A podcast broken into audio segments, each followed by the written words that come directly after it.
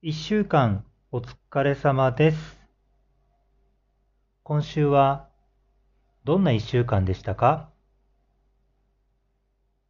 なんとかかんとか過ごしてきたあなたに、マボニャンからのお話です。今日は、君たちはどう捉えるか、捉え方で世界が変わるというお話を進めていきます。えー、昨日、面接した方との話の中で、やっぱりこの捉え方とか認識とか認知とかっていうことで、えー、まあ、物事も変わるし、状況も変わるし、まあ、はては言い過ぎかもしれないんですが、人生も変わるし、っていうことってあるよなって感じたんですよね。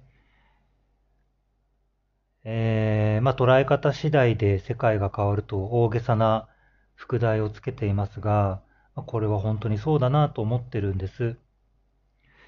例えば、えー、まあとある仕事があって、その仕事が3日間で終わったとします。ああ、3日もかかっちゃった。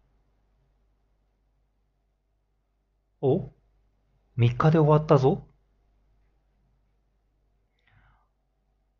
仕事が3日で終わったという事実を捉え方によってはプラスにも捉えるしマイナスにも捉えることができるという例ですね。どちらの方に捉えることが多いですか？最近、マボニャン、えっ、と、仏教についての、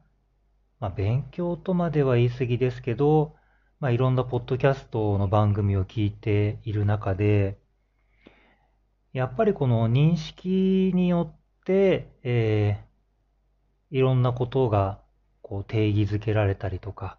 えー、していたりとか、認識によって変わるっていうのを、やっぱりその、えー、仏教の中でも話されていて、で、仏教のすごいのって2500年ぐらい前にもう理論的な体系がもうほぼ完成されてると言われていて、今の私たちが考えてもなかなか難しいな、あの、到達できないなっていうことをもうすでにえー、ゴータマ・シッタルダさんは2500年前にそこの、まあ、いわゆる悟りというのが分かりやすいかもしれないんですが、その境地にまで行っているんですよね。まあ、すごいなと思うんです。でもその中でやっぱりその、どう、こう、認識するかっていうことが、すごく生きていく中でも大事だなっていうふうに、まあ、今の段階では、マボニャンは捉えています。まあ、ちょっと仏教の話難しいので、ここでこう話せるほどのものではないんですが、やっぱり生活の中、日常の出来事を、まあ、自分自身がどんな風に認識するか、捉えるか、受け止めるか、それによって、えー、自分のその行動も変わるでしょうし、自分の周囲にいる人たちとか、周囲の環境への影響も変わってくると思います。まあ、せっかくなんで、やっぱり、こう、いいように捉えていくのが、方が多い方がいいですよね。あの、まあ、本当その人それぞれ特徴があるので、同じことでもどうしても悪く捉えちゃう人もいるし、あの、いい風に捉えちゃう人もいるし、まあ、それはね、あの、いい悪いじゃないと思うんですけど、あの、せっかくであれば、えー、いい風に捉えられるようにしていくことが、あ結構楽しい人生に近いんじゃないかなっていうふうに個人的には思っています。今日は実は、えー、2023年の12月24日、もう2023年も、えー最後の1週間に入ろうとしています。まあ、こういう時ってね、いろんな振り返りを、えーされてるでしょうけど、まあ、少しその今年1年を振り返っていく中でも、こう、いい捉え方をね、えーしてみて、えー次の、えー2024年も、え良い年になるようにというか、していけるように、少しそんな、あの、振り返りをいい捉え方でしてみたらいいかなと思います。今日も猫つきラジオお聞きいただきありがとうございます。えーなんと猫つきラジオ、え3シーズン目がぼちぼち終わろうとしています。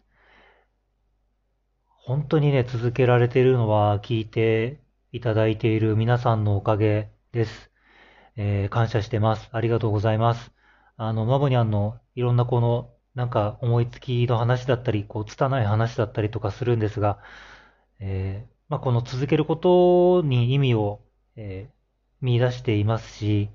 えー聞いていただいている方が一人でもいるのであれば、えーこれからも続けていきたいと思っています。えー末永くお付き合いいただきたいと思います。